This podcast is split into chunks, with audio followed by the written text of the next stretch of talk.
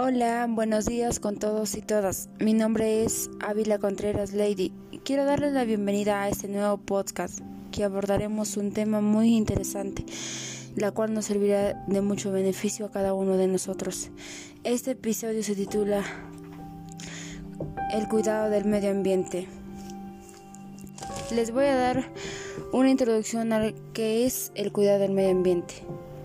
Representa todas aquellas conductas que los seres vivos deben tomar en pro a la salud de la naturaleza, con el fin de hacerlo un medio con más oportunidades y más provechos que satisfacen a la vida de todas las generaciones. Todos los factores que pertenecen al medio ambiente son modificantes del sistema, es decir, que cada uno de ellos pueden determinar el curso, el avance y el deterioro de, de su existencia. De este modo, a ser incapaz en la recuperación diaria de la salud vital del ambiente es el objetivo, pues con el tiempo el desgaste ha sido predominante, conllevado a realizar reacciones inmediatas.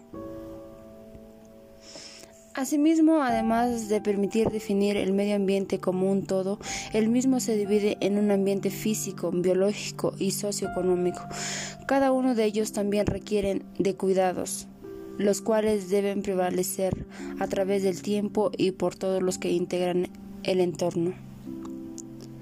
Por otra parte, cuando se habla de ambiente biológico se refiere a referencia a la población humana, así como a la flora, la fauna y el líquido vital, el agua, mientras que el ambiente socioeconómico incluye la, ocupación laboral, los ámbitos de urbanización y desastres comprendiendo que, a, que todas ellas en su mayoría son ocasionadas por las actividades del hombre o también por los efectos de la naturaleza.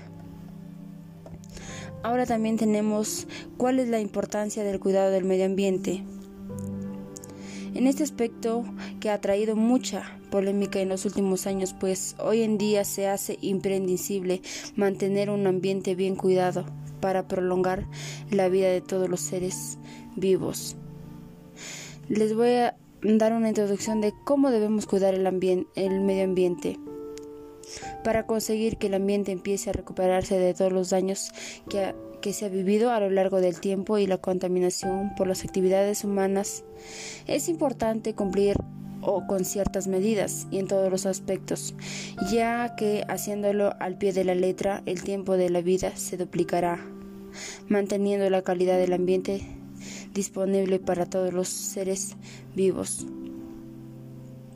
Muchas gracias.